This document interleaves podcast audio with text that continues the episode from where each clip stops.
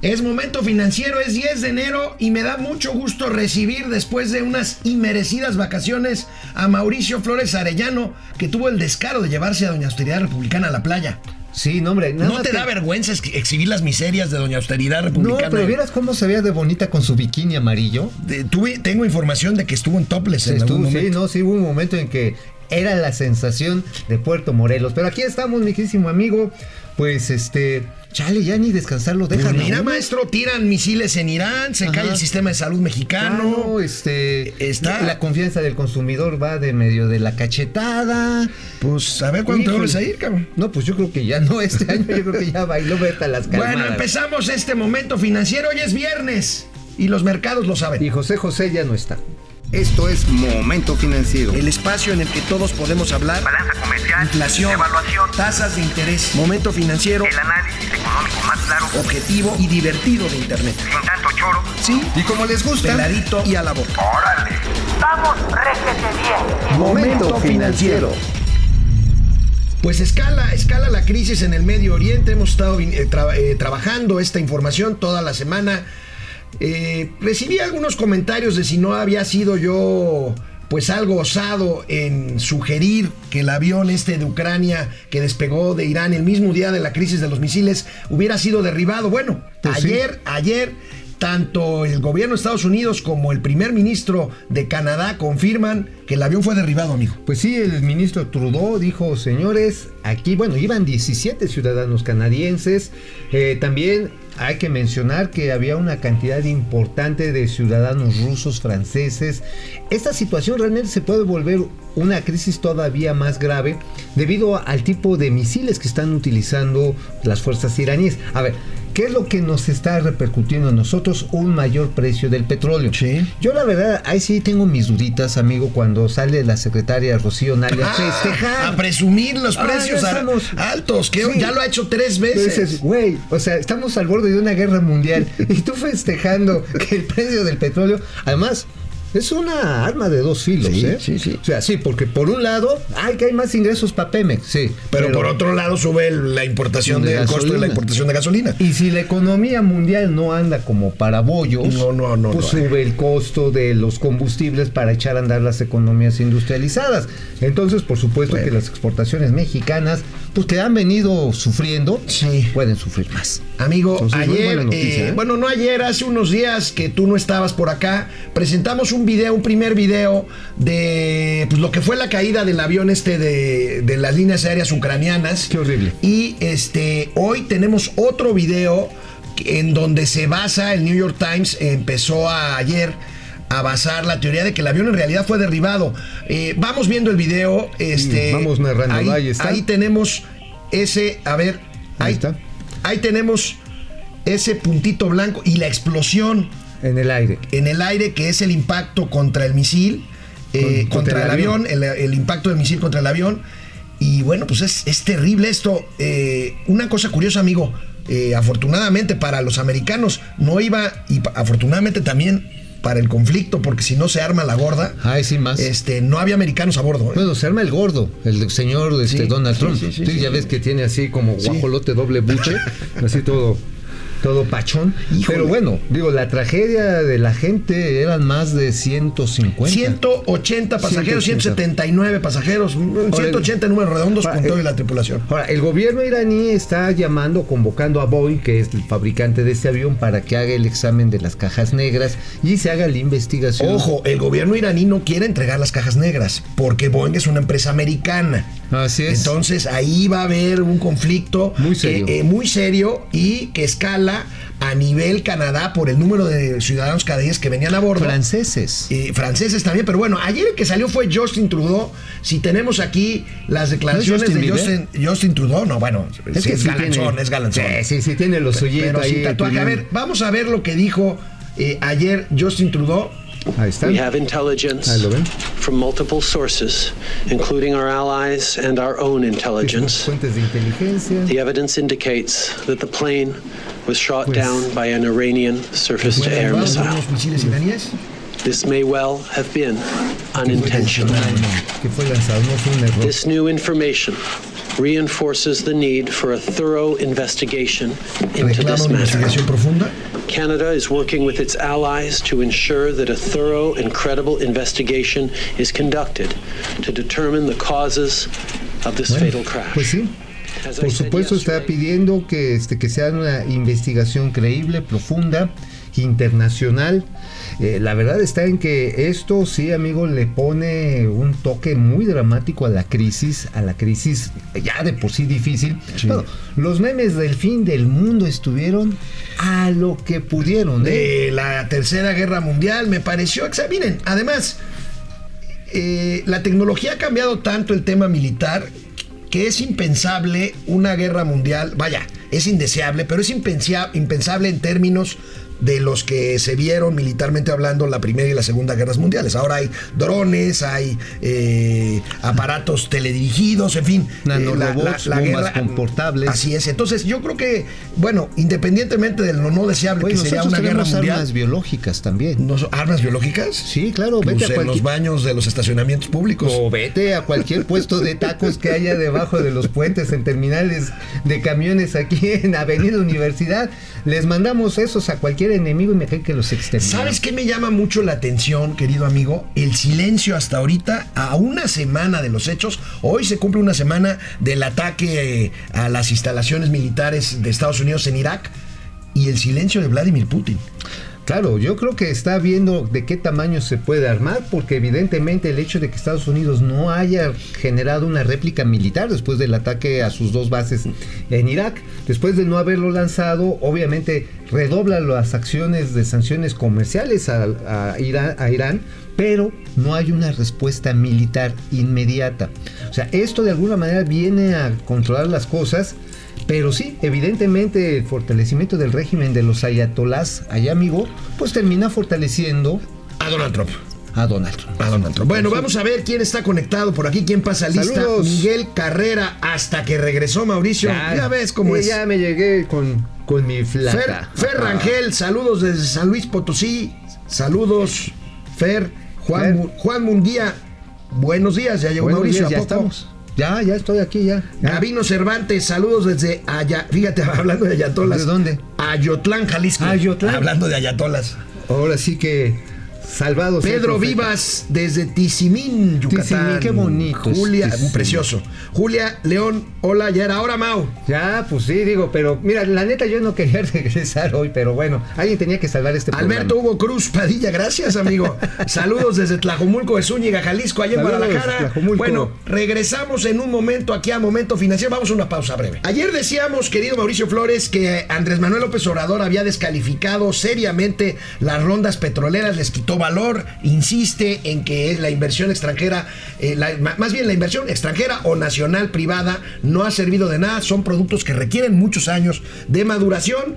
Bueno, pues, Pues- reaccionó el CCE, el CCE, el Consejo Empresarial, dice que está equivocado el presidente y que se han invertido 11 mil millones de dólares 11 mil millones en de dólares. exploración y estudios petroleros. A ver, ahí vamos a ver el comunicado del Consejo Coordinador Empresarial, efectivamente, y que en el futuro, amigo, hay planes por 36 mil millones de dólares. ¿Qué es lo que están haciendo hoy por hoy? 47 mil barriles diarios de petróleo.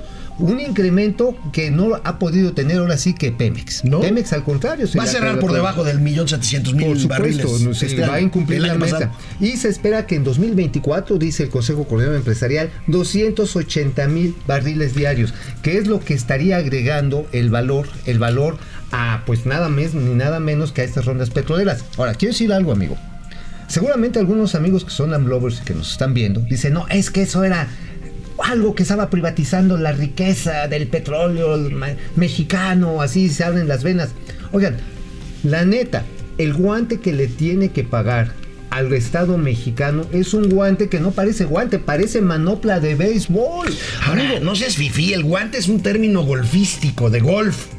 Bueno, pues yo El- sí soy fifi, pero la tarifa, la tarifa, el recurso que le están pagando al el Estado. millonario de yate. Uy, sí, sobre todo. ¿eh? sí, ahí en las trajineras de Xochimilco me tendí como sapo boca arriba. Oye, amigo, a mí lo que me llama mucho la atención es que el presidente mantiene estos mensajes que ahuyentan la inversión, porque ahuyentan la confianza. Y bueno, yo no sé si este tono un poquito menos este calmadito. calmadito del CCE va a cambiar el tono y por fin bueno, sí, pues, se conviertan porque híjole ha sido un año en que se han puesto de alfombrita bueno ¿eh? es que sí estuvo Little ah no no perdón Carlos Salazar ¿sí se acuerdan del ratoncito? así bien tierno ¿no? así ay, se vio ay. bien tierno don Carlos Salazar yo la verdad entiendo que tiene aspiraciones políticas ¿qué quiere ser eh? pues quiere ser este gobernador, gobernador. León? sí se la está pensando que puede ser pero esa técnica de ponerse así el tapetito de tejeringo pues Ahora, la verdad des, después del Bronco cualquiera puede ser gobernador, ¿no? Bueno, vamos a lanzar a estos a los payasos estos que salen ahí con los amigos bueno, de multive, este, bueno. multimedios. Sí, de multimedios, de ahí nuestros amigos Panchito González. Sí, sí, con Panchito González tienen un programa de cómico que de veras parece el gobierno del Bronco. Bueno, amigo, a ayer ver. ayer también eh, mostré una tabla muy interesante. Una tabla muy interesante en donde se muestra el índice nacional, el índice de precios, de, perdón, el índice de confianza del consumidor Viene. a nivel mundial. Uh -huh. Y se vio que de los países que menos había caído el índice de confianza del consumidor era México. Uh -huh. Platicaba, y lo hemos dicho aquí en Momento Financiero, que esto es por la popularidad de López Obrador. Uh -huh. Bueno, ayer adelanté que hoy el INEGI va a dar a conocer el cierre del índice de confianza pasó? en 2019 y bueno, pues se cayó 1% en términos anuales. Ahí está claramente la tendencia a la baja en el último año. Esto es muy significativo, amigo. ¿Qué significa? Bueno, está significando que la expectativa que tienen las personas definitivamente tiene que ver con el inicio de una cuesta de enero que sí está bastante cañona. Uh -huh. Digo, de entrada actualizaron, me gusta el término así porque es bien neoliberal, ¿no? Vamos a actualizar las tasas de impuestos, no, no es actualización, es un incremento, no jueguen. Uh -huh. Se las aplicaron a los alimentos altamente calóricos, a los refrescos, a los chuchulucos. A las bebidas alcohólicas. Al, al puta, eso sí me dio coraje. este, al cigarrito, a todo esto, además de que pues los precios de la gasolina no bajaron uh -huh. y que sí hubo un aumento en el cobro del impuesto no el impuesto, no la tasa, pero sí la parte proporcional del incremento, en promedio fue del 12%, el incremento del impuesto. ¿Por qué no revisamos, amigo, los componentes del índice de, de precio de Ahí confianza va. al consumidor? Ahí los tienes, amigo. Pues mira, aquí lo más este, serio es que el indicador general sigue por debajo del nivel del 50%, sigue en etapa, en una fase pues negativa. Eh, ¿Qué es lo que está arriba notoriamente de ese nivel? Nivel de 50%, es decir, que tiene una esperanza de mejora, es la situación económica que se espera de los miembros del hogar dentro de los 12 meses respecto al actual, es decir, dentro de un año 55.1 puntos es lo que dice la gente que tiene la expectativa de mejorar, pero ojo, en términos anuales baja 3 puntos porcentuales. Híjole. Es decir, estamos viendo que con todo y que sigue habiendo esperanza, que sigue habiendo esta este pues, beneficio la Este beneficio esperando de que los ahora sí que todo lo que tiene que ver con las transferencias sociales, la reactivación de la inversión pública, esperamos funcione, va a generar una mejora económica. Oye, amigo, una cosa que quiero platicarte. Este, ayer que comentábamos la inflación, ¿Sí? que fue la menor en toda la historia desde que se mide la inflación. No, bueno, pues esto es como el este, me llegaron muchos comentarios de, bueno, bueno, ¿y eso qué? Eso no tiene que ver con López Obrador. Y, o sea, hay algunos, o sea, sí hay una gran polarización. Algunos dicen, bueno, la inflación es una buena noticia, es un logro de la 4T. Y hay otros que dicen, oye, la inflación no tiene que ver. Me inclino más por esta segunda, pero sí, ciertamente pues es una buena noticia. Mira, han, administrado, han administrado los costos en, de, los de las energías, los fósiles, las energías fósiles, la gasolina a costa de un aumento en la transferencia de subsidio. Sí. A final de cuentas, todos los que tenemos coches, pues estamos felices de que nos sigan subsidiando el combustible. Pero a las finanzas públicas les está costando pues más de 240 mil millones de pesos anuales. Uh -huh. Ahí sigue pesando. Obviamente con esto evitan que suban los precios generales de la economía. Lo cual estoy de acuerdo, es bueno, es peor un escenario de estancamiento con inflación. Sí. Ese sí está del cocol. Pues sin embargo, tampoco es una noticia como para que digamos, yupi, ¿eh? Si tienes una franca desaceleración económica y tienes precios que van a la baja, esto se llama una recesión clásica.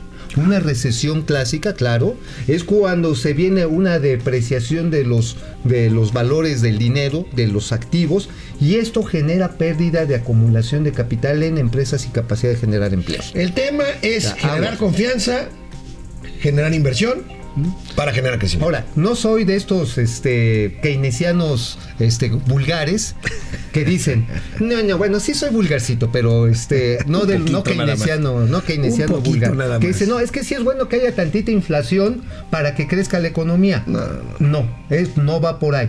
Sin embargo, en la medida en que las empresas no pueden actualizar sus precios, bueno, ¿cómo se le fueron a Bimbo los Amlovers? No, bueno. ¿Cómo se le fueron a los No, pues hasta un boicot trataron de organizar en contra de los gancitos. Pues yo sí. ¿No va a haber? Pues mira, va a haber más seguido, ¿eh? También contra Gamesa. Este, bueno, yo sí hice sándwich. Carlos Aceves, eh, tiroteo en Escuela de Torreón. Efectivamente, esta es una ah, pena esta mañana. Este no es un tema financiero, pero es una pena. la verdad es que duele, mucho. Francisco Guerra, vaya, vaya, Tacubaya. Casa llena, corazón contento. Eso. Miguel Carranza, saludos desde Tultepec. Tultepec, es donde hacen los cohetes, ¿no? Exactamente, sí. Los cohetes, los fuegos artificiales. yo también hago cohetes aquí en la del Valle. Bueno, pues les agradecemos mucho que estén conectados. Vamos a una pausa para regresar con el tercer y último bloque de este momento financiero de este viernes. Pues amigo, quisiera tu comentario porque en tu ausencia se vino una gran crisis y no estoy exagerando, es una gran crisis en el sistema de salud pública en México. Se vino en por, por la transición entre el Seguro Popular y el INSABE, el Instituto Nacional de eh, para la Salud y el Bienestar. ¿Qué fue tinieblas, ¿no? Tinieblas. Sí, sí, sí. sí. Póngale, por favor, Educa El primero del año. no, no, es una cosa. Es un, eres más corriente que una galletita de animalitos. Bueno, la cuestión, que una María, una galleta María. Bueno, la cuestión es que sí, efectivamente, el sistema de salud, con esta reforma en el que desaparecen el Seguro Popular y crean el Instituto Nacional de la Salud para el Bienestar, entró en caos. O sea, el propósito, y he escuchado a, Ferrer, a José Antonio Ferrer, que es el director general, pues realmente se oye este, pues muy voluntarioso hacer válido el derecho universal a la salud. El único problema es el dinero. el único, vaya. Bueno, digo. Ahora, este dinero estaba cubierto en el Seguro Popular. Yo no voy a decir que el Seguro Popular era perfecto. Era perfectible, pero no lo acabes, perfeccionalo. El Seguro Popular había ya avanzado durante años en el problema que dices tú, Mauricio, el tema del financiamiento. Y ahí había una combinación de recursos federales, recursos estatales, un fondo para gastos catastróficos que finalmente era el que permitía cubrir pues las grandes, los grandes padecimientos de tercer nivel especializado, los, cánceres, los SIDAs, los costos mayores de este tipo de atención. Sí, sobre todo lo que es la parte de consumibles y de medicamentos, la internación misma de la gente, por ejemplo, que estaba sujeta a cirugías, que de repente genera este aumento, que cuando el presidente tuvo que salir a decir, oigan, este, pues vamos a congelar los aumentos, porque pasaban de costos de internación de 80 pesos a 450 pesos, que para muchas personas es insostenible. O sea, el Seguro Popular realmente pues, lo que era un, sistema de administración de recursos, que se los transfería a los estados a través del ramo 33 ¿Por qué no le cambiaron el nombre y lo dejaron igual? Y lo perfeccionan sobre la marcha. Este proyecto es centralizar nuevamente los servicios de salud. Que es lo que pasa también con el tema de la adquisición de medicamentos y es lo que pasa con el tema del Banco del Bienestar, que en lugar de aprovechar lo ya existente, quieres tener a fuerzas una sucursal que, diga Banco del Bienestar. Fíjate que del Banco del Bienestar voy a tener una reunión y les voy a platicar los chismes después de cómo lo está preparando la, la Yo tengo severas dudas. Yo también tengo dudas, pero por eso, pues, como dicen a los reporteros clásicos, si no lo sabes, pregúntalo. Pregúntalo y el que pregunta no se equivoca. Amigo, cambios, cambios en HCBC México. ¿eh? Nuno Matos, ¿se acuerdan de este brasileño que dirigió durante cuatro años HCBC ¿eh? México? Muy bien. Muy bien, la que Muy bien.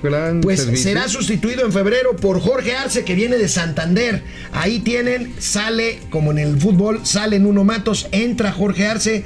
Nuno Matos fue, yo creo que, eh, junto con Luis Niño de Rivera, el banquero que más se acercó y tendió puentes con la 4T, amigo. Definitivamente, sí, Nuno Matos estuvo muy cercano. Bueno, trajo al este a los al presidente global de precisamente. Ahí lo tiene, y ahí tenemos a Bruno Matos con el presidente López Obrador firmando, ¿qué fue? Es un crédito sindicado, ¿te acuerdas? Un crédito sindicado de cerca de 4 mil millones de dólares. Así es. Y también ha estado participando de manera sistemática, por ejemplo, en lo que son las renovaciones de deuda ya ves que hace poco la Secretaría de Hacienda hizo un, pues ahora sí que hizo un cambalache, no le quiero decir un strike back, pero son cerca de 2.500 millones de dólares, una mejor tasa. Y quien estuvo ahora sí que organizando el sindicato de bancos fue HCBC. Es decir, los banqueros, por más que le surre, que les moleste, que les eh, no les guste a muchos Amlovers, pues la verdad, pues el sistema neoliberal nunca se va a pelear con ningún gobierno mientras le esté pagando. No, claro que no. Ahora, los banqueros así ahora, es Nuno Matos ¿eh? no deja el grupo, ¿no? Parece que se va a, las grandes ligas. Se va a dirigir a nivel latinoamericano. A nivel latinoamericano para consolidar el sistema HSBC, que es brutalmente grande, que es uno de los ¿qué? cinco grupos más grandes, ¿no? Yo creo que es el tercero más grande. Después de dos españoles. ¿no? Ajá, exactamente. Después de BBVA, después de Santander, este HSBC, sin lugar a dudas. Bueno, vamos con otras antes de pasar a lo que estamos esperando desde hace días que llegara Mauricio para lanzar nuestros pronósticos para 2020. Carlos Sam. Carlos. La inflación baja cuando no hay demanda. También eso No hay presión a los precios, es un buen punto. Sí, por supuesto, no hay presión a los precios. ¿Cómo puedes subirlos si no te van a comprar porque no hay demanda? Aurora Jarillo Ibarra, buenos días, Alex, y bienvenido, Mauricio. Gracias. Marcos Vera, ¿qué es acumulado de capital? La acumulación de capital puede medirse de varias formas, puede medir ya sea por el stock que pueda tener una empresa, su capital eh, fijo que tiene y más el capital variable suma un capital total. ese viene en el balance general de las empresas. Se supone que son los activos menos los pasivos. O sea, acumulado de capital es al final del día el resultado que significa generación de riqueza, ¿no? Sí, es decir, lo que vas teniendo a lo largo del año en el estado de resultados de una empresa, es acumula, ese capital acumulado es el que vas generando y vas añadiendo o restando del balance de la empresa. Muy bien, Alberto Hugo Cruz Padilla, recesión tras recesión, la clásica, la tecnológica y no pasa nada. No sé a qué se refiere, pero... Pues... Pues, la tecnológica no tanto, ¿sí? Pues yo las veo muy activa, ¿eh? La, parte de innovación, mira. La parte de TI Mira, traigo, por ejemplo, ¿sabes qué viene? Ah, les va un chisme. Rápido, hablando precisamente de tecnología. Viene una compra consolidada grandísima de tecnología de la información en el gobierno federal. No la querían hacer porque saben que era mucho gasto. Sin embargo, después de lo que pasó en Petróleos Mexicanos del hackeo, ya se dieron cuenta que sí necesitan meterle mucha lana. Bueno, pues vamos a ver eh, el último comentario que tenemos hoy. Miguel Carrera Miguel. Hasta que regresó Mauricio, no tiene perdón de Dios. Mi reconocimiento a Alejandro que dio la cara profesionalmente. Eso. Eso Te sacaste la lotería con este socio, Mauricio, reconócelo públicamente. No.